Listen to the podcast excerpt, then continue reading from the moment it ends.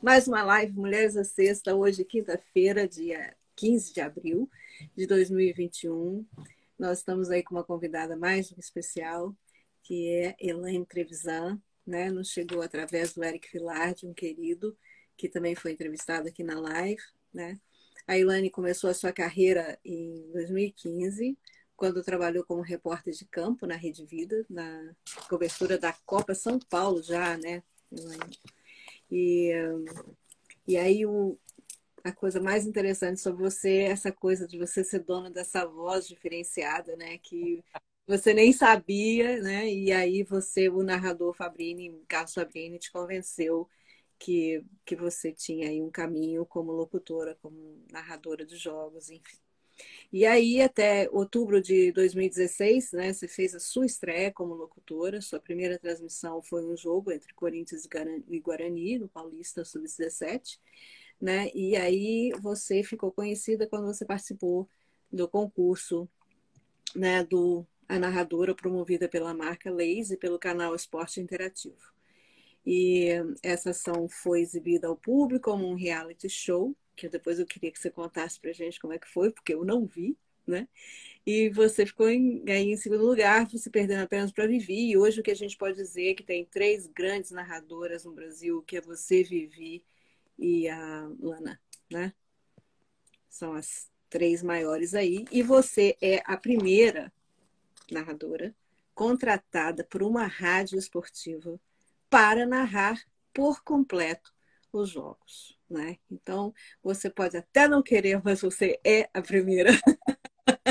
a gente tem a Azul, Azul Leide, Azul o nome da moça, que tinha um programa na rádio Mulher, na TV Mulher, e ela fez um programa de narrações de, de futebol no, é, nesse TV Mulher nos anos 70. Mas depois ela também ela desapareceu aí, voltou a ser jornalista e tal, e é, não sei o que aconteceu dela, mas me acusou a, a, né, quando a gente fez a pesquisa toda aí. Mas você é a primeira. Então, e eu gostaria de parabenizar você pelo trabalho que você tem feito, porque é muito bonito. Eu assisti várias entrevistas suas e, né, e fiquei assim apaixonado com o trabalho de, de narração, de locução, e que é uma coisa muito difícil, né, na minha santa é, observação aqui, porque eu sou uma pessoa muito distraída, acho que eu nunca poderia ser locutora, eu queria perder os, lances assim, falar, ah, eu perdi isso, faz um replay. Eu tinha que narrar com, com videotape, não ao vivo. Mas bem-vinda, muito obrigada por aceitar o nosso convite, né? e eu gostaria de agradecer ao Eric que nos colocou em contato. Obrigada mesmo, Elaine, obrigada por estar aqui conosco hoje. Cláudia, eu que agradeço o convite. Agradeço o pessoal que está acompanhando. Mandar um abração para o Eric e estendo esse abraço para todo mundo da Poliesportiva, que sempre me acolheu muito bem.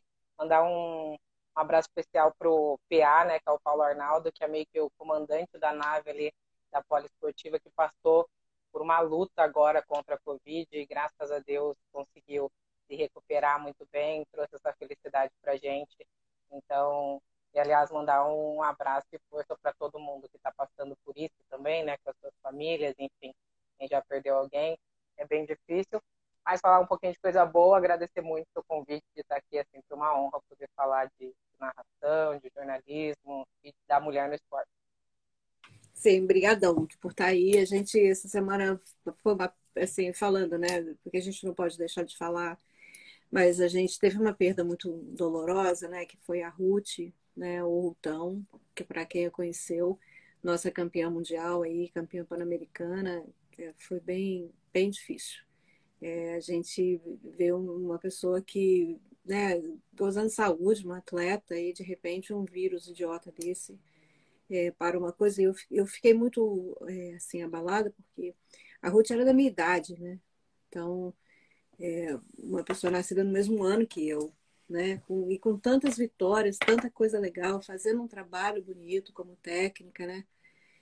E de repente esse vírus aí vai leva embora, assim, a gente fica sem noção. Mas então vamos voltar às coisas boas, Elaine. Me conte um pouquinho aí de você, de onde você vem, Como é que surgiu essa, qual que é a sua formação, né, claro, e como é que surgiu aí essa sua paixão pelos esportes e aprendi com as entrevistas que assisti de você, que você tem uma paixão que é absurda, mas eu não vou contar o esporte, você conta. Vamos lá, então. Bom, eu sou apaixonada pelo futebol desde muito pequena. É, minha mãe ainda pega fotos, eu pequenininha, ela falou, era você e uma bola embaixo do braço. Era essa a sua rotina. Então eu não tenho, obviamente que tenho lembrança de brincar de várias coisas, mas a bola sempre foi minha companheira ali em tudo. Então desde pequenina eu joguei, jogava no time do clube, que eu era sócia, depois joguei futsal no time da cidade, futebol no campo. Com 14 anos eu já treinava com o time da cidade. E daí chega aquela época que você vai ter que fazer uma faculdade e tal.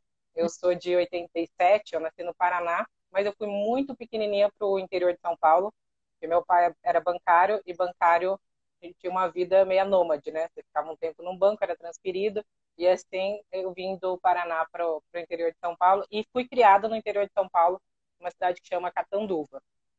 Enfim, ah. vivi, vivi a vida inteira lá. Oi? Conheço Catanduva. É, quem gosta de basquete não pode não conhecer Catanduva. É, Exatamente. de Hortência, é, passaram muitas pessoas por lá e, e o próprio time, né? Cobri muito o time de basquete feminino de Catanduva. Tinha uma época, eu acho que a gente só ouvia falar em Catanduva e Ourinhos, né? No, no estadual, assim. Uhum. E nessa época eu estava cobrindo esporte. É, enfim, daí fui crescendo sempre jogando bola, sempre com essa relação é, com o futebol. E chegou aquela época de fazer faculdade, na minha época, o futebol feminino não era uma. E eu acho que agora a gente está é, passando algumas barreiras, mas muita gente sente seguro ainda de investir numa profissão de ser o futebol feminino, porque muitas mulheres não vão ter aí um aporte de salário, de financeiro, e obviamente que todo mundo vai pensando aí em, em poder ajudar a família, não só uhum. ao contrário, né, a família te ajudar. Então eu fui pensei em alguma coisa que pudesse estar ligado aí com minha paixão. Eu era muito apaixonada também por cinema. Então eu tentei muito também fazer audiovisual na USP. Uhum. Só que de, primeira, assim, meu pai falou, vamos pensar, vamos pensar um pouquinho no futuro. Eu falei, pô, esses dois dá para pegar minhas duas paixões. Então eu prestei jornalismo, uhum. acabei passando em Bauru, na Unesp, fiz minha graduação lá. Depois voltei para fazer meu mestrado lá em novas mídias e tecnologia. Daí também fiz é, estudando as mulheres na comunicação, dos gramados até a comunicação, porque daí também abri na tese um, um bom parêntese aí para a narração esportiva. E agora faço doutorado na USP em Comunicação e Cultura, que é um programa de integração da América Latina, e proponho estudar a relação do futebol feminino brasileiro com o futebol feminino argentino, que eu acho que são duas realidades muito próximas, mas muito diferentes no, desenvolvimento da modalidade. E agora eu fiquei interessada, assim, é. no, mas numa coisa específica, né? nessa coisa do, da sua paixão pelo, pelo futebol. Por que, que essas duas realidades são tão é, parecidas, essa realidade do futebol feminino Brasil e Argentina? Eu acho que, eu, quando eu falo parecidas realidades, pela, pela proximidade, a gente tem a maior rivalidade do Brasil no futebol, quando a gente fala futebol, a gente fala futebol masculino, a gente tem o Brasil e a Argentina. A gente se pergunta aí, né, apesar do Maradona antes de nos deixar já ter admitido que era o Pelé, mas todo mundo fica Maradona Pelé, Maradona Pelé. A gente tem essa grande rivalidade com eles. No futebol feminino não existe essa realidade, até porque o futebol feminino argentino é muito menos desenvolvido do que o brasileiro. É, a gente, por exemplo, não tem até nenhum ídolo lá para comparar com a Marta, né? Se a gente fosse levar essa rivalidade também para o feminino. Mas eu acho que a realidade dos países são muito é, parecidas, né? E se a gente passar pela história do futebol feminino, a gente vai passar por uma luta contra a ditadura, de movimentos sociais. A Argentina também tem uma, um, uma história política parecida com o Brasil, só que ela tem uma coisa que eu ainda acho que deveria, assim, na lógica, colocar o futebol feminino mais desenvolvido, que é a questão dos movimentos sociais lá.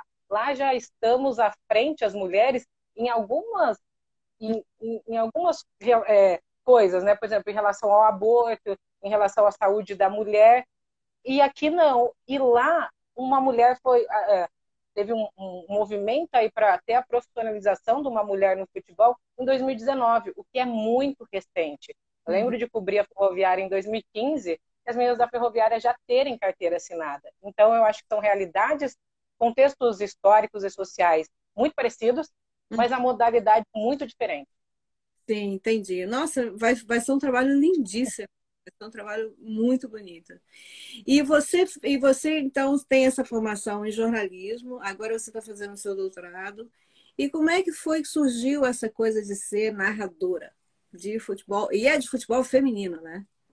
E qualquer. É, eu, eu narro qualquer esporte, mas eu tenho uma ligação muito forte com o futebol. E obviamente que eu tenho essa, uhum. essa predileção pelo futebol feminino, sim, e vou defender elas porque eu acho que o futebol é uma paixão nacional. Só que eu vejo até muitos colegas, quando a gente chega, é, ah, agora eu já sou jornalista, sou reconhecido de uma certa maneira, é a hora das mulheres também olhar para outras mulheres, sabe? Porque a gente precisa se apoiar em tanto, e porque quando chegar lá só querer falar do futebol que é o mais vendido. Então eu vou levar o futebol feminino sempre do lado, parte do braço, igual eu levava minha bolinha. Mas para falar um pouquinho da questão da narração, quando eu entrei na Rede Vida em 2015 para cobrir a Copinha, era como repórter, porque eu já trabalhava em outra TV, a TV de Catanduva, lá eu era editora-chefe, e falei, não, vamos agora se dedicar realmente ao que a gente gosta, então eu fui, tive essa oportunidade de ser jornalista esportiva. E o uhum. Fabrini, depois de uns quatro, cinco meses que eu estava na TV, ele já tinha me feito a proposta de fazer comentários em uns jogos, lá eu também comentava alguns jogos, ele falou, Elaine, o que você acha de você narrar? Algum jogo. Uhum. Eu falei, não, não acho, não tenho essa possibilidade, nunca pensei nisso, não é uma vontade, não é nada, não quero. Mas ele plantou a semente. Daí, de vez em quando, ele passava, pensou em narrar, falou, Fabrini, não, tal. Ele falou, não, mas quando você pensar, você me fala. Então, ele sempre jogava um pouquinho, né, essa sementinha e saía. Mas, enfim, aquilo ficou na minha cabeça de, de algum jeito, né? Porque, ah, será? Será que... Se... Aí eu comecei até a pesquisar mais, conheci muito mais da história da, da narração, da Rádio Mulher, também da, da, Luciana Mariano. Comecei a meio que estudar nisso e, e uhum. pensar um pouco. Em 2016, é, ia ser as Olimpíadas no Brasil, o Deva Pascovitch, ele era dono da CBN Grandes Lagos, em Rio Preto. Eu não morava em São Paulo, hoje eu moro em São Paulo, mas eu morava em São José do Rio Preto, do ladinho de Catanduva ali. Uhum. A Rede Vida, a sede principal da Rede Vida é no interior, não é em São Paulo. Aqui é uma repetidora, tem estúdios aqui, mas a, a sede que manda o sinal nacional é de Rio Preto. E, e daí uma amiga minha, a Clenira Sarkis, falou, vamos fazer um programa para as Olimpíadas diferente e vamos apresentar para o Deva. Ela já trabalhava na CBN, ela falou, quem sabe a gente não emplaca um programa para as Olimpíadas é, na rádio. Eu falei, beleza. Vamos lá, vamos na rádio deu a hora de começar o programa dela, ela teve que entrar ao vivo, me deixou sozinha. Deva abriu a porta e falou: Vem. Falei: Ah, meu Deus, é agora, né? Já o Deva é uma é. pessoa que eu já ouvia na rádio com meu avô, porque essa paixão ela foi alimentada por dois homens na minha vida, não foi por mulheres, mas que sempre acho que falaram para mim que podia gostar, então eu gostei, que era meu avô e meu pai. E daí quando eu cheguei lá, eu nunca vou esquecer disso, porque ele falou: "Boa tarde, tudo bem?" E para mim é a avó sempre vai ser a voz. E eu falei, meu Deus, que voz é essa? Mas aí respondi ele falou, nossa, que voz é essa? Daí eu falei, o que tá acontecendo aqui, né? Aí eu falei, ele falou, mas é sua mesmo? Eu falei, é. Aí ele falou, menina, você tem que narrar. Aí eu falei, ah, agora são dois, duas pessoas muito queridas que falaram, mas o Deva tinha muito uma questão de ídolo mesmo. O Fabrini era meu hum. chefe, respeito demais e é um dos meus professores mas na hora que o Deva falou, eu falei, agora com os dois falando, não tem como. E a partir de, dali, eu realmente comecei a levar isso a sério, narrava, mandava para o Deva, ele falava, falta isso, falta aquilo. Às vezes ele narrava como ele achava que tinha que ser para mim, então ele foi me dando várias dicas, seu Fabrini também ia escutando, e daí eu falei, agora vamos, vamos com tudo. Ai, que bom. E aí e teve uma outra pessoa também que te influenciou, né? Que foi a, que foi a Deva Pascovitch, né? É, é que é o Deva, né? O Deva. Ele é o narrador, o Deva. Deva. Nossa, e eu tô lendo assim como se fosse uma mulher. Desculpa. Por isso que é você o Deva.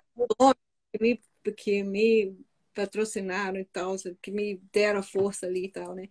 E assim, o que é que, por exemplo, você sentiu quando você pensou assim, nossa, eu tenho mesmo essa voz aí e, e vou narrar meu primeiro jogo, né? Qual foi o primeiro jogo que você narrou? O que que você sentiu? E hoje o que que você pensa desse primeiro jogo? Bom, o primeiro jogo foi um sub-17, foi 1 de outubro de 2016. Então já tinha aquela coisa. Ah, você vai narrar em outubro porque outubro é outubro rosa, então dá pra gente colocar você na programação. Já tinha essa preparação até para dar errado para ser uma homenagem. É. Então era um jogo entre Corinthians e Guarani sub-17, foi 1 a 0 pro Corinthians. E aquele dia foi muito porque a questão da minha voz, até a narração me ajudou um pouco, né? Porque a minha voz, ela foi mudando e tal, mas tinha muito na faculdade, todo mundo gostava, porque ah, vamos gravar, vamos gravar programa de rádio, vamos chamar a Elaine e tal, mas a minha voz comigo nunca foi uma coisa muito de aceitação, sabe? Uhum. É, então era, nossa, mas sua voz é muito grossa, mas sua voz não sei. E daí meio que ali eu encontrei e falei, nossa, agora a minha voz não é mais um problema, e não faz mal nenhum eu ter uma voz assim e tal. Então eu acho que a narração, de certa forma, me trouxe esse acolhimento que em outras áreas falavam, nossa, mas uma voz muito grave, parece de homem e tal. E que na narração não tinha problema. E nesse jogo eu cheguei cedo na TV, né? Porque eu falei, Fabrini, falei, seu Fabrini, o senhor vai estar do meu lado? Ele, claro, eu comento esse jogo para você. Uhum. E eu quis imitar ele em tudo que ele fazia para ver se eu narrava bem igual ele, né? Narraria bem igual ele. Uhum. Então ele tomava uma minha com limão, eu falei, eu quero. Ele falou, isso não tem nada a ver com narração, é só porque eu gosto. Eu falei, mas eu vou tomar. O senhor vai tomar, eu vou tomar. E era horrível mesmo, ele me zoou muito depois daquilo. Uhum. E, e parecia que eu tinha corrido uma maratona antes de chegar na TV. Eu ia falar com ele, o ar faltava, assim, sabe? Aí ele falou, calma, respira ele falou: Eu vou começar o jogo segurando a sua mão. Eu, obviamente, que eu mexo muito a mão para falar, então o jogo inteiro não foi assim. Mas para abrir e para fechar o jogo, a gente era no estúdio uma mesinha, né? E ele estava segurando minha mão, isso me fez muita diferença. O jogo foi horrível, a minha narração foi péssima mesmo, é, mas muito ruim, viu, Cláudia? Não é pouco, não. Tava sem ritmo, tava nervosa demais, não tava respirando é, eu, quando errava o nome de um jogador ou outro, eu falava, perdão. Daí ele, não, não precisa se desculpar agora. Ele falou, porque até se desculpar, a bola já entrou no gol, então vai. E tal. Aí, com o tempo, eu fui aprendendo uns macetes, mas aquele jogo foi muito ruim, mas eu me orgulho dele, porque depois daquele, eu tive um melhor que aquele. E depois eu tive outro melhor. E eu espero que cada um seja melhor. Daqui pra... Aprendi muito com aquele jogo, até para entender que não é só uma voz, você tem que ter muito mais que isso é, para narrar. E você lembra de um, de um pedaço desse primeiro jogo? Não, eu acho que ele foi tão traumático. eu tenho. Você lembra? Na verdade, eu. desse primeiro jogo? Eu lembro o quê, perdão? Três. Três jogadores desse jogo. Não, se eu te falar que foi 1x0 pro Corinthians, eu não lembro quem fez o gol do Corinthians. Foi um jogo que realmente eu quis apagar da minha memória. Mas eu tenho um vídeo, né, que o pessoal da TV gravou, obviamente, e vão usar aquilo sempre contra mim. Mas que eu nunca abro. Raramente eu abro, e quando eu abro, eu falo, ai, não acredito que eu fiz isso. E é. desligo. Eu ia fazer... Mas é bem. Você lembra três jogadores, lembra? Então vamos fazer tudo de novo? Não, pelo amor de Deus, aquela ali. Eu fico muito feliz ah. de não não lembrar, viu? Porque olha, e espero não fazer isso de novo. Uhum. Com certeza que não vai fazer mesmo. Mas assim, é, por exemplo, o que, que é necessário para a pessoa ser assim um excelente narrador? Quais são as qualidades, as habilidades? O que a pessoa tem que ter, além de uma voz diferenciada, né? Que você acabou de falar aí. Você falou, não é, é eu... alguma outra coisa é, eu acho que até com o tempo eu entendi que também não é só a voz. Eu acho que uma coisa que o Deva me falava muito, e eu acho que é o que eu pequei muito também nesse primeiro jogo, é quando ele diz, Helene, o narrador ele conta uma história. Então, a história depende de emoção, porque você está falando de um, de um, esporte que é paixão. Então, principal, eu acho, do narrador é saber contar essa história com emoção. Porque você ali está representando, Cláudia, a paixão de muitas pessoas. A paixão, no caso, a paixão dos torcedores do Corinthians, a paixão dos torcedores do Guarani. Você é responsável por contar essa história, por contar esse enredo, né? Então, eu uhum. acho que o primeiro é, é saber colocar a emoção certa para essa história não ficar chata, porque às vezes a bola não sai do meio do campo. E isso uhum. é chato, às vezes o jogo tá chato, mas você não pode se deixar cair nisso. Para uhum. você segurar essa emoção, eu acho que você precisa treinar muito ritmo, e ritmo para mim é fazer. É você estudar e fazer. Nem que não seja é, em alguma transmissão oficial, treine em casa, fala na frente do espelho, grava, se ouve. Outra coisa, vocabulário. Fica chato quando o narrador que tem que contar aquela história fica repetindo as mesmas frases o tempo todo e tal. Então, hoje eu presto muita atenção nos narradores, que eu gosto muito de palavras que eles falam que antes eu não, não me preocupava. Então, hoje eu acho que eu tenho que eu tenho um vocabulário maior para narrar é, e até expressões, né, muito específicas de cada esporte. Então, uhum. quando você narra o, o se eu falar um chuá, no, no, futebol não vai fazer sentido, no basquete faz. Então, você tem que saber alguns termos específicos para cada para cada esporte que você tem que ter. Eu acho que é ritmo, emoção, vocabulário. A boa memória, eu acho que vem com o tempo de você fazer. Porque realmente, por exemplo, quando eu fazia sub-17, não são jogadores muito conhecidos. Então, às vezes eu narrava Corinthians e Guarani, outro dia eu narrava São Bernardo e Mauaense. Uhum. Que talvez é um jogo que eu vou ter na vida. Então você procura press kit, você procura na internet foto para identificar. Não existe. Você vai aprender durante o jogo. Os 15 primeiros minutos é você conhecendo o elenco ali para narrar. Então, ter boa memória ajuda. Mas eu acho que o narrador ele meio que vai se acostumando a, a fazer isso. Eu acho que o principal para o narrador é saber a regra do que ele está narrando. Eu já narrei esportes diferentes e é muito importante você saber a regra. Por exemplo, eu fui narrar a final da Copa da Taça Brasil de futsal. No futebol a gente tem muito placar agregado. Então o primeiro jogo foi 2 a 1 o outro, se for 2 a 1 para o outro time, ou é prorrogação quando não tem é, gol fora de casa, essas coisas. No futsal não, é tipo vitória, pontou, Tá bom, tinha ganhado de mais de cinco gols de diferença, no outro, se ele perdesse de 1 a 0 ia para os pênaltis. Falei, que coisa louca. Então, você conhecer as regras de cada esporte, que isso faz diferença na hora de você narrar e, e contar essa história. É, não gosto muito de usar o, te, o termo nortear, mas de você dar um rumo ali para quem está ouvindo. Porque a pessoa que está ouvindo, provavelmente, ela tem um interesse, ou, ou no time, ou no esporte. Então, também, acho que é até desrespeito é você falar de ir lá sem algum estudo, alguma propriedade daquilo. Sim, sim. É, é, é, bem, é bem isso mesmo. Eu vou pedir às pessoas para colocarem as perguntas nesse balãozinho que tem uma interrogação assim, porque a gente vai abrir para pergunta daqui a pouco. E eu estou perdendo um monte de pergunta que está subindo aí. Eu, eu, coloquei um pin aqui na pergunta da, da, da, Patrícia Braco, que é uma das líderes do Comitê Esporte do Grupo Mulheres do Brasil, está aí com a gente hoje. Obrigada, Patrícia.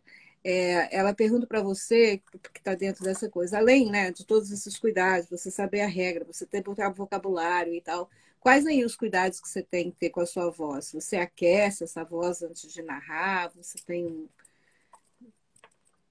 Sim. É, eu, fa eu faço exercício de fono, né? E daí cada um tem que ter a sua própria consulta para saber qual exercício é melhor. Mas antes do jogo eu sempre faço um aquecimento para soltar um pouquinho. Então aquele é, uns basiquinhos que a gente faz. Por exemplo, eu estava narrando um campeonato que era o sub-18. Eu tinha jogo 8 horas da manhã. Mas quando eu acordo, a minha voz não é essa. Uhum. Tipo, é muito roupa, muito grave. Falei, eu ia cantando pro jogo, sabe, para ver se ela ia soltando. Eu fazia vários tipos de exercícios para quando chegar na hora do jogo ela não tá tão grave, não tá tão assim, ainda mais quando é perto de acordar. Então eu faço alguns exercícios é, de aquecimento, faço durante todo dia um pouquinho, nem que for 10 minutinhos, fazer um, uns exercícios e água. Bebo muita água.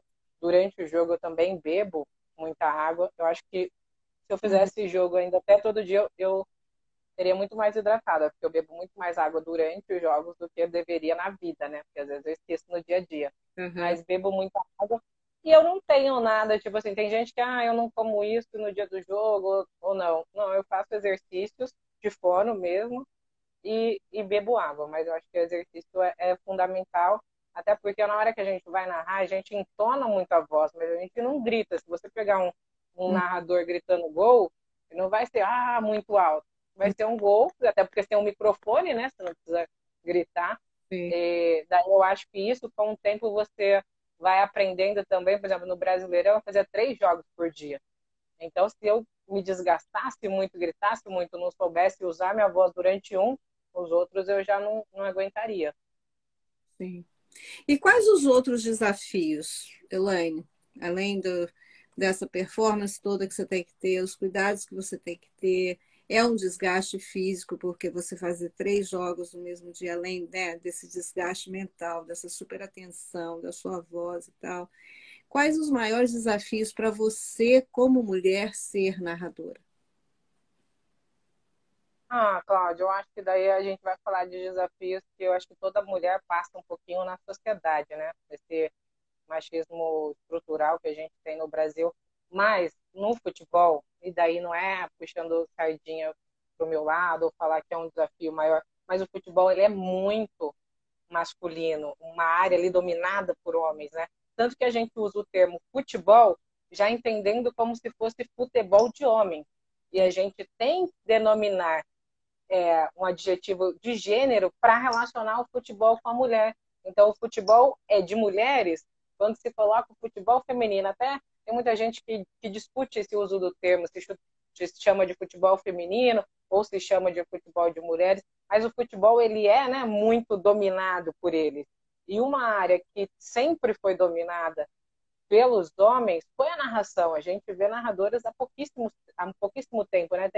Teve na década de 70, a gente sabe que a Luciana narrou, Mariano narrou em 96 na TV, mas é uma, uma área muito que eles dominam. E, por exemplo, eu quando eu estava no, no reality lá do esporte interativo, eu escutei de um, de um narrador que, tipo, eu já o admirei muito, assim, ah, gente, vai dar uma segurada, né? Vocês vão dominar agora até a narração, que era só nossa. Tipo, e por que não, sabe?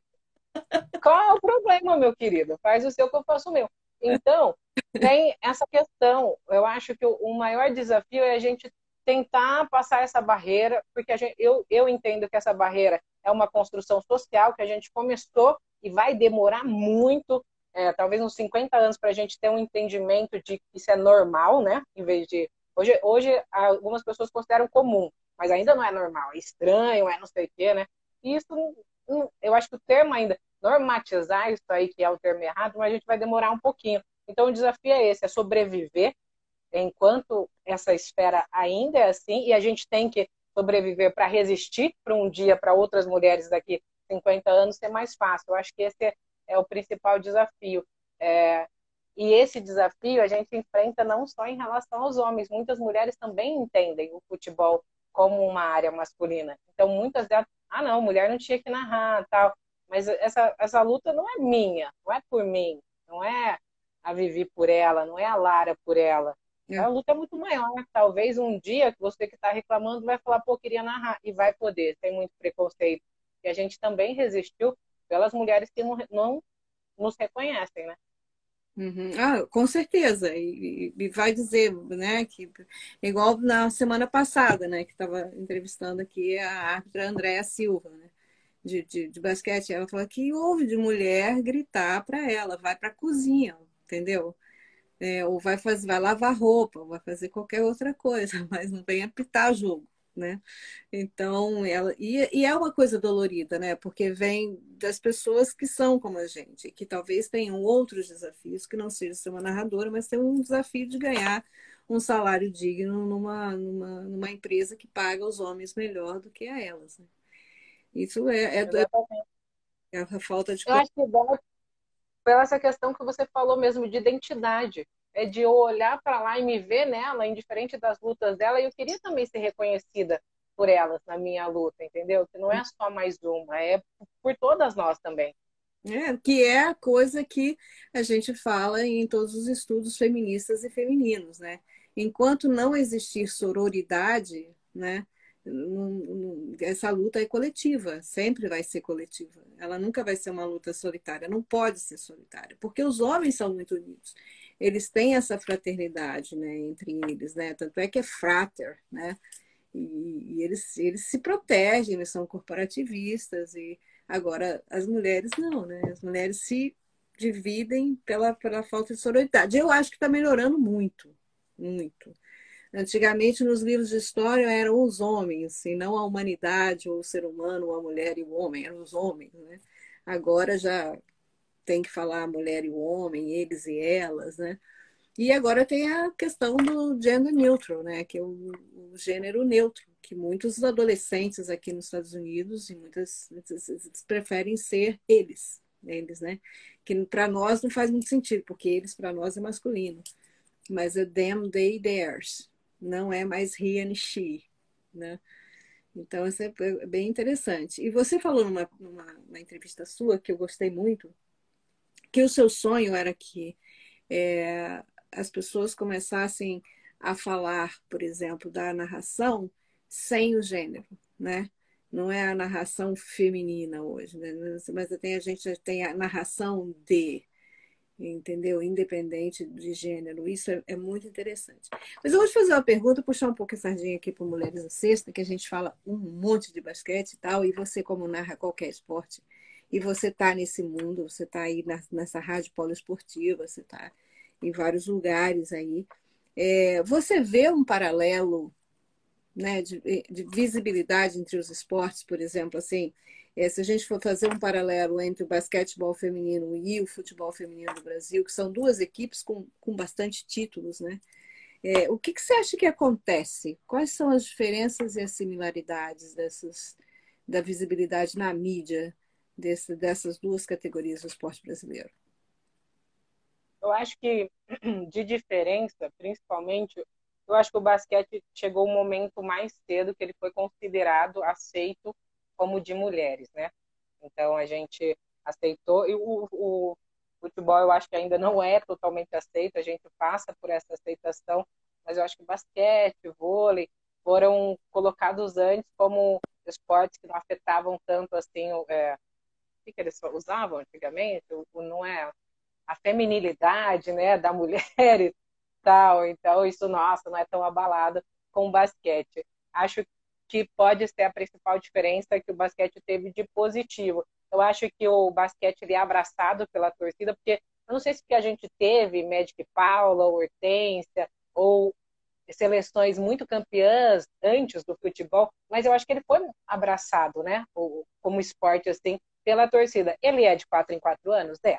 Isso a gente tem que, porque no Brasil o único esporte que não é abraçado de quatro em quatro anos é o futebol, porque hum. é o masculino porque o resto a gente lembra só nas Olimpíadas. A gente muitas vezes não acompanha o NBB, é, hum. o, então a Liga Ouro, enfim, a gente não se liga muito no, nas outras esportes e eu acho que isso é meio muito culpa da mídia também que oferece isso ou deixa de oferecer. Então uhum. acho que o basquete ele foi abraçado e foi aceito é, como sendo um esporte de mulheres antes que o futebol feminino. Mas na minha tese de mestrado eu usei um estudo que falou da como a, a imagem da mulher era vista nas Olimpíadas. E tinha muito manchete, a maior parte das manchetes relacionadas às atletas eram de musas, corpos esculturais e tudo mais. Em relação aos homens, era é, qualidade, rendimento, desempenho. Então, a mulher atleta, ela sempre ela é questionada pela sua beleza, por uniformes e tal para mim, um dos uniformes que mais fez isso, né, por muito tempo, foi o basquete e o vôlei. Hum. É, de, de, modular, assim, não que isso. Aí a gente tem que perguntar muito mais para as atletas, se isso prejudica o rendimento ou não, né, por ser um short meio curto e tal. Mas eu acho que essa dificuldade de, às vezes, a, a mulher no basquete ela tem uma visibilidade muito mais de, uma musa do que, de fato, de uma atleta de alto rendimento. Uhum. É, eu acho que isso tem muita relação com o futebol feminino. É que o futebol feminino ainda passa por uma questão mais pejorativa. As mulheres que jogam vôlei é, e basquete, elas são já consideradas mulheres femininas. Então, elas são vistas como esse objeto de, é, de desejo do homem, enfim, de mais sexualizado. as mulheres que jogam futebol geralmente são consideradas mulher macho, né? Sapatão e tal, vários termos aí pejorativos. E uma ou outra que eles acham assim mais femininas vira musa e é tipo exclusividade. Olha aquela ali. Então eu acho que essa questão do julgamento pela imagem, as, os dois esportes, é, esportes passam iguais. E eu acho que talvez o basquete sofreu um pouco mais porque teve visibilidade antes. Então talvez as jogadoras de basquete, pelo menos pelo que eu estudei, muitas manchetes eram muito relacionadas à imagem delas como mulheres, não como atletas que é o que de fato a gente deveria querer saber, né, de uma atleta. Sim, exatamente. E tem um trabalho, né, tem um trabalho da, da Silvana Gellner aí, de bastante tempo atrás, que analisa realmente a exposição do corpo da mulher nas revistas de, de atividade física, né? E, e isso é, é, uma coisa assim, eu, eu, sempre fico pensando nisso, porque é, não é assim, trouxe título, você aparece na mídia, porque não é bem assim né? Você aparece, mas é, você tem dois times, dois, é, duas modalidades esportivas muito fortes, muito expressivas e com muitos títulos, né? Por que, que, que se esconde, né? Tanto? Por que, que demorou tantos anos para o futebol feminino ser televisionado, né? Ou ser transmitido nas televisões brasileiras, né? Então tem um, tem um paralelo bem interessante aí, que são dois esportes diferentes, mas com títulos bem importantes e com pouca visibilidade.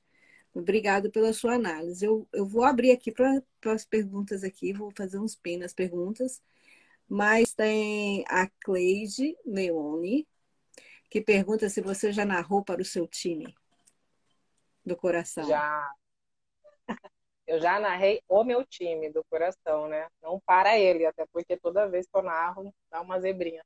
Fico até, e... eu sou super eu sou super supersticiosa, né? Eu assisto o jogo do mesmo lado do sofá, com a mesma camisa, o jogo, a camisa do título é uma, a camisa do jogo normal é outra. É, e o Fabrini que me colocou essa pulga atrás da orelha, porque ele começou a me colocar para comentar jogos do meu time. Uhum. E ele falou: você é muito torcedor, então a gente vai ter que dosar isso. E daí eu comecei a ser muito mais crítica com o meu time do que com o outro. Uhum. Justamente eu acho que eu ficava, não vou não vou aparentar que torço, então eu criticava muito mais. Aí ele falou, agora a gente precisa descer um pouco, Helene, porque você está muito crítica. Então, geralmente, o rival do meu time acha que eu torço para aquele. Tipo, muita gente, eu chego no lugar e falo, ah, você é isso, né? Eu falo. Mas, enfim, geralmente acham que eu torço para o rival do meu time. Mas já tive que narrar, mas eu acho que é, aprendi muito mais isso como narradora até do que como jornalista. Porque quando eu ia entrevistar alguns ídolos, eu até ficava meio emocionada. Mas eu acho que a narração me trouxe um, uma coisa muito diferente dentro da comunicação esportiva. Sabe quando você está muito fora d'água, assim, você encontra um lugar que fala, nossa, aqui eu posso respirar? A narração fez um pouco disso comigo. Então, quando eu estou lá, meio que eu esqueço de muitas coisas. Obviamente que a minha paixão pelo meu time eu não vou esquecer, mas eu sei, eu acho, pelo menos, que eu sei é, dosar bastante. Sim, é porque a pergunta seguinte era se a emoção aflorar durante a narração, como é que você reage? E, e se isso acontece muito frequentemente? A pergunta da Giovana. Eu acho que não. Eu acho que a emoção, quando a gente liga aquela chavinha da emoção do narrador, que a gente está contando uma história. Toda vez que eu entro para narrar, sendo meu time ou não, eu já entro para contar uma história. Às vezes a história do meu time não é a mais interessante. Durante o jogo não é ela que se fortalece. Então, eu acho que, tipo, por exemplo, gols muito emocionantes, eu acho que não foram do meu time, mas foram de, de times que conta, mereceram pela história que estavam ali. Então, quando eu, eu, eu falo um pouquinho, quando eu entro na, na bolha narração, muita coisa acontece. Obviamente que já teve jogo que eu tava, eu não, né? Meu time tava levando que eu, oh! tipo assim, aqui eu tava me cortando por dentro, mas eu acho que nunca a emoção passou assim. Eu uhum. acho, né, gente? É, então. Aí agora tem a Miss Franzina aqui, ó, minha prima aí, Débora. Pergunta o seguinte: algum esporte que você almeja narrar ou que você não quer narrar de jeito nenhum? Olha, eu narrei muitos esportes. A única coisa que eu não narrei até agora foi esporte de atletismo e de uhum. aquático. Então, seria um esporte que eu gostaria de, de ter essa experiência de narrar. Eu já narrei muito de quadra, de campo, mas eu não narrei ainda atletismo e aquático. Não tem nenhum que eu não nunca gostaria de não narrar, mas durante o Narradora Lei, o programa lá do Esporte Interativo, uhum. a gente rodava uma roleta uhum. e o esporte que a gente tinha que narrar. E no meu caso, como eu tenho muita sorte no jogo, caiu ginástica olímpica. Que é um esporte que não é narrado. Se você for ver, é, Daiane dos Santos entrou para fazer a sua apresentação do solo. Quando começar a música, é o comentarista especialista no assunto que vai falar. Ele vai falar, olha, ela deu um tweet carpado, não sei das quantas, tal, gira... Né? No final, o narrador fala a nota. Então, eu narrei, mas eu obviamente que se eu for fazer isso um dia, eu espero que eu tenha um comentarista do lado, porque foi uma coisa muito ridícula, porque eu tô e agora pula e não sei o que, tipo, isso não existe, porque não existe narração para ginástica olímpica. Mas enfim, isso. acho, espero se algum dia tiver a oportunidade de mais uma vez me encontrar com a ginástica olímpica, que esteja com um comentarista que seja especialista do meu lado. Uhum. E, com, e quais outros esportes você já narrou? Além, da, além do futebol? narrei futsal, narrei basquete, narrei vôlei, vôlei de praia, narrei futebol americano, hum. na final da NPFL, narrei handball, narrei ah, futebol de praia eu nunca, nunca futebol de areia eu nunca narrei, mas vôlei já. E mais, gente. Ah, no, no programa a gente narrou MMA. É. Tivemos uma experiência com MMA. Eu acho que foi isso. Então, a Cleide Leone pergunta também: quanto por cento de emoção e quanto por cento de técnica na sua narração? eu acho que eu no começo eu comecei com muito é, me atentando muito à técnica, né? Por causa eu Deva falava muito, o Fabrini também. E chegou no momento que o Deva falou, Mom, agora já tá bom, mas tipo, não tem emoção.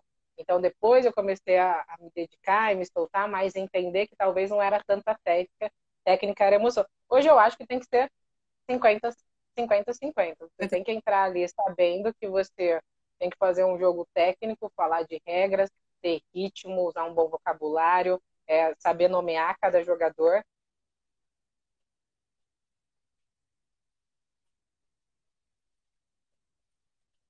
A gente dosar 50, tento. Não sei se a minha já é 50-50, mas eu acho que o ideal seria 50-50.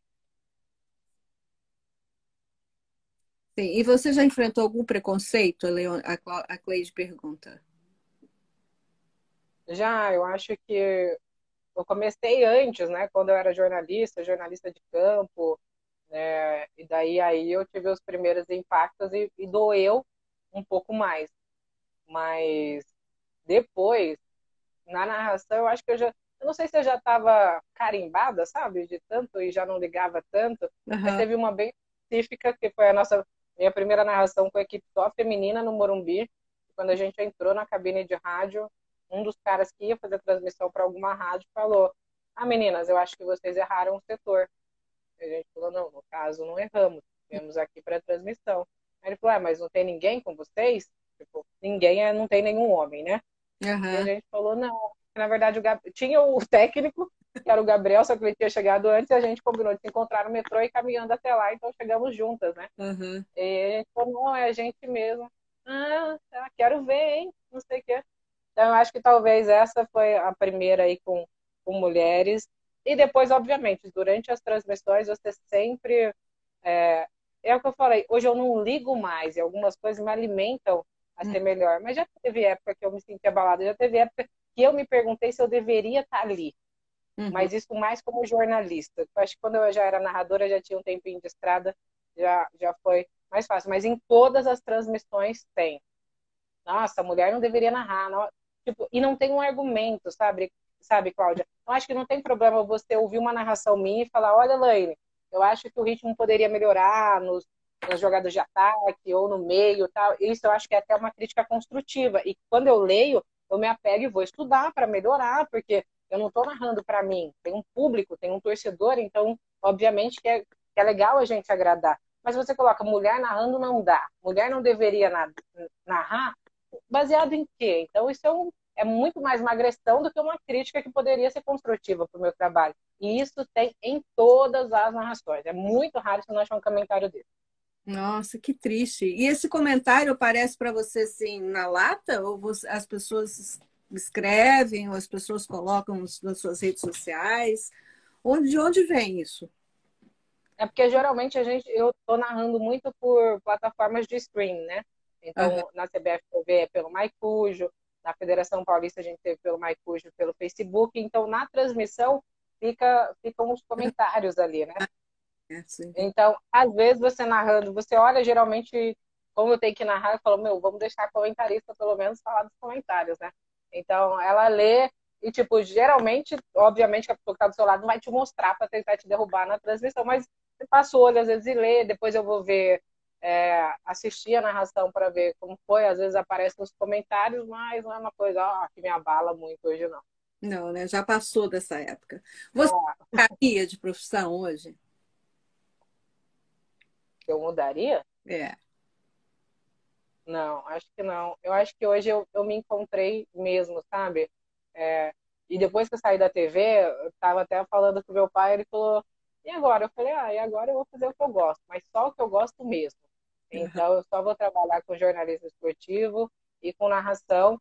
Eu acho, a gente tem, às vezes, um, uma questãozinha de tipo, né? Porque várias vezes as pessoas falam, ah, mas você vai fazer doutorado? Eu falo, vou, porque eu acho que a gente não tem que parar de estudar nunca. E depois do, do DOC eu quero fazer o pós-doc, depois o PhD, depois a livre docência. Enquanto eu puder, eu vou estudando. Ah, mas você trabalhou em TV, e tipo, e eu acho que é isso que a gente tem que quebrar um pouco. Que o jornalista que trabalha na TV ou no jornal grande, ele não pode estar na academia ou ele não pode se especializar. E eu acho que isso não conta só a academia, as universidades, mas outros cursos que você possa melhorar é, as suas técnicas, né? Curso livre, não sei, ou mesmo pegar um profissional que você admira muito, cola nele e estuda com ele. E, e agora é isso. Não mudaria, vou fazer só o que eu gosto, dar o que eu gosto, vou investir nisso mesmo. É, e pegar uma cadeira, às vezes você cria uma disciplina, né? E assim, porque a gente tem disciplina de rádio e TV, né? E tem a disciplina de, de, de locução, mas não é do jeito que é, né? Quem sabe aí? Seu futuro, né? Ninguém é, vai é. ter. Né, não? Você está onde agora? Agora eu vou começar a narrar o brasileiro, agora começa sábado.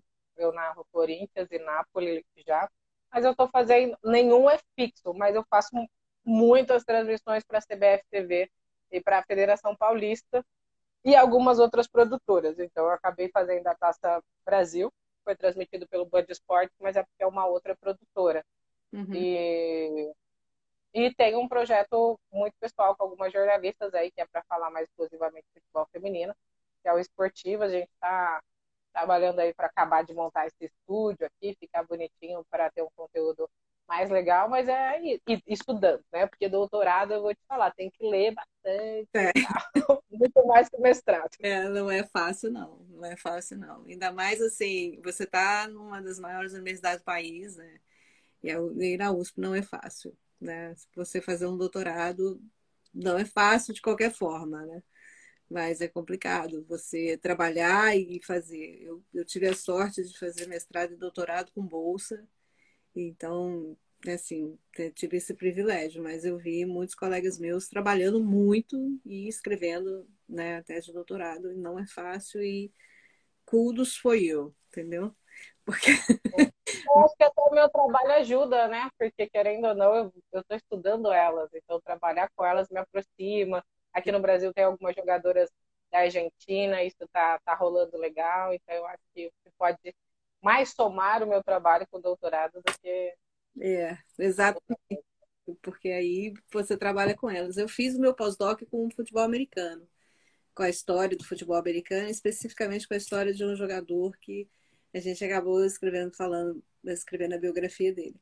Mas assim, se você gosta de estudar, Vai lá, porque o caminho é esse mesmo. E quanto mais você sabe, mais estratégias você tem, mais vocabulário você tem, as suas narrações vão ficar muito, cada vez mais interessantes. Né? Então, tem uma pessoa aqui pedindo para você fazer uma narração para gente. Agora, eu não sei, Carmen, é a Carmen do Memorial do Basquetebol de Ponta Grossa. Né? Agora você quer de quê, Carmen? De basquete, futebol? Porque, olha, né? Não, eu posso dar uma sugestão, né? Pode, pode, claro. A Carmen, a Carmen até pode aí responder.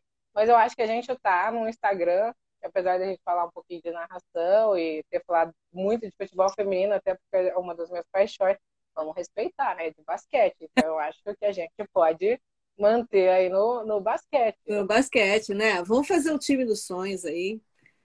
Fazer... Eu vou até anotar, porque eu vou ter que lembrar do time dos sonhos a elas, porque olha, maio agora a gente é, é, elas comemoram, né? Comemoram 50 anos da medalha de bronze do, do, do sexto campeonato mundial de basquete feminino, que foi no Brasil, no Ibirapuera. Foi a primeira medalha do Brasil em um mundial, né? E elas ganharam um sufoco, assim, nos últimos dois segundos né, que você tem a, a bola sendo cobrado lateral pela Maria Helena, que passa para a Nilza. E ela... Calma aí, então a bola saiu da lateral com a Maria Helena, certo? Saiu da, da lateral. É, bom, a, bola sai, né, com uma jogadora é, da. Que era o último jogo, quem que era mesmo? O Brasil, era Brasil e, e, e, e Japão, né? Não, Brasil e Tchecoslováquia.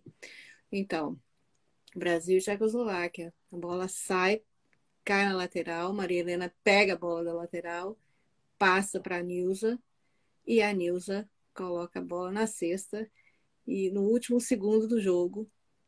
Tem... Mais de quanto? Dois? Dois. E aí ganhou de um, não ganhou de um de diferença, porque ela estava.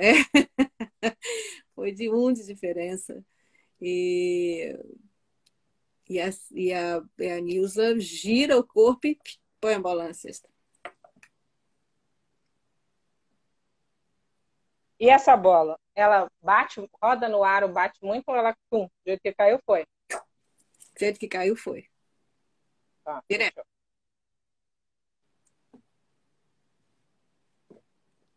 A Cíntia Calixto aí também. Cíntia, obrigada, Lana.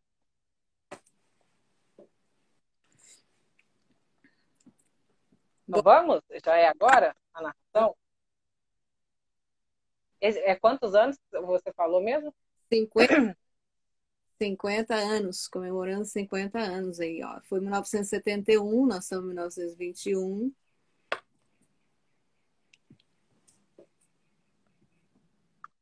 Então vamos. E foi no Brasil esse jogo? Esse jogo foi no Brasil, no Ibirapuera. Olha só. É, foi no Ibirapuera. Ibirapuera cheio, 15 mil pessoas lá dentro. Pensa na emoção que foi essa co cobrança desse lateral aí, não é? Eu imagino. É. Vamos lá? Vamos lá. Então vai. Um, dois, três e. Estamos aqui direto do ginásio do Ibirapuera. Hoje, grande decisão. Brasil, Tchecoslováquia. Está faltando um pouquinho para o cronômetro zerar. O Brasil está numa situação dificílima, então vibra a torcida brasileira.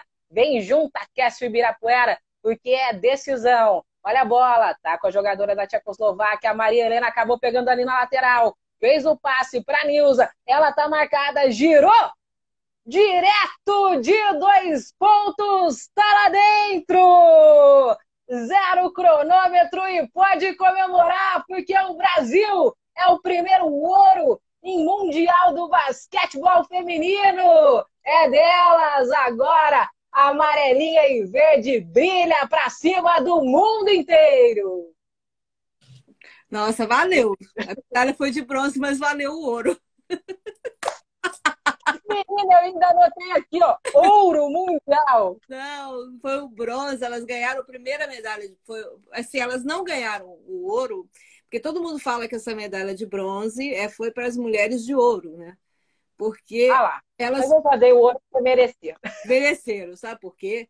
Porque assim, elas, elas jogavam contra o Japão para ir para essa, para ir para a final. E elas estavam perdendo. E aí o, eu não sei o que aconteceu, elas viraram o jogo e começaram a virar o jogo, virar, virar, virar, virar o jogo. E aí um torcedor jogou um sorvete na quadra. E Ai, gente. Friaram e perderam o jogo. e foram para a disputa da medalha de bronze. Mas, assim, nossa, é super emocionante a sua narração. Eu, eu, eu ouvi a sua narração, assim, em duas entrevistas, mas agora, essa agora arrepiou. Ah, que é que você gosta mais é basquete. Mas, ó, aí, aí a gente volta naquele detalhe. Como é bom a gente saber a história que a gente está contando. Porque eu já mandei um ouro para uma coisa que era de bronze. Daí a gente, você entendeu? Ouro? Então, da gente aqui pensando o que, que a Norminha não ia ouvir. Passava a Maria Helena falando, meu Deus, entendeu? Você entendeu? Então é isso, você conhecer a história até para respeitar os personagens, tudo. Uhum. Então, aí já é uma coisa que a gente falou que agora a gente muito, muito, muito, muito legal, muito legal. E, o, e assim, o, o Fausto estava dizendo aí, né, que você. É, Fausto e a Cleide falaram os dois de arrepiar, relembrar a invasão da torcida que foi na quadra, né? Porque quando acabou, o jogo acabou e sabia que a medalha era nossa, né? Então, nossa, e aí olha só, 50 anos depois a gente ganha o ouro na sua voz, olha que lindo. Não, é incluir essa narração nessa, na, na, na caixinha delas aí de, de, de, comemoração. Mas, enfim, mas valeu, nossa. Muito, muito legal. Você, agora eu vou pedir para você uma coisa que a gente está terminando aqui, a gente tem pouquíssimos minutos, mas eu gostaria que você é, não corra com essa coisa aí, essa última mensagem que eu vou pedir para você dar para gente, porque você é uma pessoa que é muito inspiradora, né? Nas suas entrevistas você tem falado coisas muito importantes sobre essa essa equidade, né? No mundo esportivo, que não é só na quadra, mas é aí entre as juízas, entre as árbitras, entre as, as narradoras, entre as locutoras, entre as comentaristas, né? Qual é o seu sonho? É, eu acho que não tem muito como fugir de, como você me perguntou, de falar qual é meu sonho. E você usou uma palavra que eu gosto muito, porque eu acho que a gente não luta nunca, não resiste e não ocupa por igualdade, porque a gente quer as diferenças respeitadas. Eu sou uma mulher, eu tenho as minhas necessidades, eu tenho as minhas características, e eu não quero ser igual ao homem. Eu quero ter as minhas diferenças também respeitadas. Então, eu acho que a gente resiste a gente ocupa e a gente luta por equidade, é ter os mesmos direitos perante as nossas diferenças. Eu acho que isso é muito importante. Eu sonho um dia em assistir o futebol e eu falo isso nas minhas transmissões, eu falo Campeonato Brasileiro, Série A1. Hum. Eu não falo se é feminino ou masculino, porque você está vendo as mulheres lá. Quando falarem futebol, Campeonato Brasileiro masculino, você pode ter certeza que eu vou falar o feminino também. Então, eu sonho muito em a gente ter funções é, na comunicação esportiva, na arbitragem, é, jogos de, de, futebol e campeonatos sem discriminação de gênero, é, hum. sem nenhum preconceito. Eu acho que quando feminino, o adjetivo de gênero feminino, masculino, ou que venham outros tantos aí para a gente tomar, é, se eles vêm de forma respeitosa, é aceitável. Mas eu nunca ouvi falar narração masculina. Hoje a gente tem uma narração masculina especial para vocês. Eu nunca vi. Mas a feminina tem, porque eles ainda tratam a gente como um tubo de ensaio. É uma experiência. Então a gente narra em março, que é mês da mulher. A gente narra em outubro, que é outubro rosa. E todas as outras é, ah, vai ter narração de mulher na Copa. É o nosso diferencial. Quando não tinha que ter sabe? Quando tinha que ser tudo igual. Então, o meu sonho maior é esse: é a gente ter um mundo do esporte, da comunicação esportiva, aliás, se a gente pudesse estender para muito mais que isso, seria ótimo. Eu acho que é, que é o caminho, porque é uma, é uma questão social. Quando mudar para a gente, vai mudar para outras questões também. E porque não é uma luta esportiva isso não, isso é uma luta de mulheres, é uma luta social. E não é só as mulheres que têm que lutar, se você já tem abriu a cabeça para isso, tem empatia, sendo homem ou sendo se identificando com qualquer outra sexualidade, qualquer outro gênero, qualquer orientação sexual e apoia essas mulheres, eu acho que essa luta também é sua, é uma luta muito social da sociedade. Mas acho que é esse meu maior sonho, a gente ter uma equidade e a gente ter um respeito. Quando a gente entender essa palavra de, de fato, entender que respeito não é só por favor ou obrigado, que é uma coisa muito maior. Quando a gente entender é, que respeito não é só com a sua mãe ou com a sua esposa, mas com qualquer mulher, com qualquer pessoa, a gente de fato vai viver isso. É, algumas pessoas me falam, ah, você só em ser a melhor narradora? Eu falo, todo dia eu tento ser a minha melhor versão de narradora, mas eu não estou disputando com mulher nenhuma. Então eu sonho em ser a minha melhor versão, mas não a melhor narradora. Eu sonho em ver muitas narradoras e que cada um no seu estilo possa fazer o seu melhor. Então é isso, Cláudia. Sonho muito em ter essa equidade no esporte, na comunicação, na quadra, na piscina, no campo, na areia, onde, onde o esporte estiver, porque o esporte é um instrumento social muito importante, é, e onde ele estiver, que ele não traga só a questão é, de ter um sonho e a gente pode vencer os sonhos, as dificuldades financeiras, a questão da, da marginalidade com o esporte, mas que a gente possa vencer os preconceitos, que a gente possa construir respeito dentro do, do esporte, tudo que ele engloba, que é muito, muito grande. Exatamente. É lindo isso que você fala. Eu, sei, eu gostei muito, assim, né? Ouvindo você, é exatamente isso que todo mundo quer, né? Que todo ser humano seja tratado com dignidade e com respeito, com sabedoria, né? E, e nesse processo de equidade mesmo, porque nas nossas diferenças somos iguais nas nossas necessidades, né? Nas nossas necessidades de apoio e, e suporte.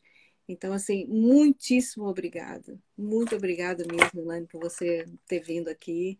Essa live fica gravada, ela sobe para o YouTube amanhã, no máximo e fica disponível aí para todo mundo. Inscrevam-se no nosso canal do YouTube, façam, divulguem essa live da Elaine aí, porque é, tem, essa voz tem que chegar além do esporte, não é? E chegar no coração das nossas meninas aí. Eu acho que essa adolescência é, tá, tá, tá, tá perigosa essa adolescência, porque já são é, quase um ano e meio né, de reclusão, de falta de convívio, mas que elas tenham acesso aí a esse processo, né? Então, muito obrigada mais uma vez. Muito obrigada para o Eric. As perguntas que estiverem aqui eu vou copiar e vou colocar no, nos comentários, né? Para a Elaine responder depois, mais tarde. Tá bom? E conte conosco, Mulheres à Sexta, sempre que você quiser divulgar aí algum jogo, alguma coisa assim, conte conosco. Estamos por aí. Cláudia, muito obrigada. Obrigada a todo mundo que acompanhou. Põe as perguntas lá que eu respondo sim Todo mundo compartilha bastante, só não compartilha com as meninas lá do bronze, viu, gente? Pra não passar vergonha na questão do ouro. Brincadeira. É brincadeira. É, mas vou compartilhar bastante. E agradecer muito seu convite também, falar que você pode contar comigo quando precisar. Já que você abriu espaço, vou convidar todo mundo. Sábado, 7 horas, começa o Brasileirão Feminino, hum. A1. E a gente tem Corinthians e Nápoles na CBF TV, através do Maicujo. Eu vou narrar e ao meu lado a Jordana Araújo vai comentar o convite aí para você. Tá, muito obrigada. Você tem uma live dia 20 aí, né? Dia 20? Dia 20 é que dia da semana? Eu vi o chamado a live sua aí, dia 20, acho que é o pessoal da esportiva, não? 20 de abril. Eu acho que pode ser, gente. Eu tenho que sempre olhar na agenda, mas eu, a, a, o mais próximo que eu lembro é dia 17, eu tenho jogo. Então, mas depois o resto eu vou divulgando. Dia 17 estaremos lá assistindo, com certeza. Tá bom? Muito obrigada. Muito obrigada a todo mundo. Eu agradeço. Obrigada aí pelas perguntas, né? Não deixe de deixar as perguntas nos comentários e aí a Ilane responde aí. Um bom trabalho para você nesse Brasileirão. Vou estar lá assistindo, com certeza. Tá bom? Muito obrigada. Obrigada, querida. Tchau.